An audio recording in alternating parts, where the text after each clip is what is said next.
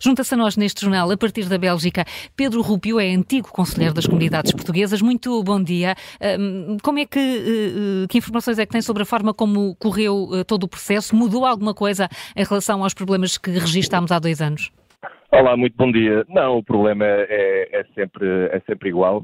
Nós temos, um, obviamente, uma rede consular que é, que é bastante grande, mas que não é suficientemente grande para, para, ter, para oferecer uma proximidade com, todos os portugueses residentes no estrangeiro, com todos os portugueses recenseados uh, em território nacional ou no estrangeiro, e, portanto, no, com esse tipo de, de situações, é, é, é impossível uh, conseguir ter condições para que todos possam ter um acesso fácil, porque o voto é presencial uh, para, um, na, na, no, neste modelo de voto antecipado e enquanto não houver outras alternativas de voto, teremos sempre a mesma situação. Hum. E, e uh, tem conhecimento, tem ideia de, do número de pessoas que uh, queria votar e que não, não conseguiu?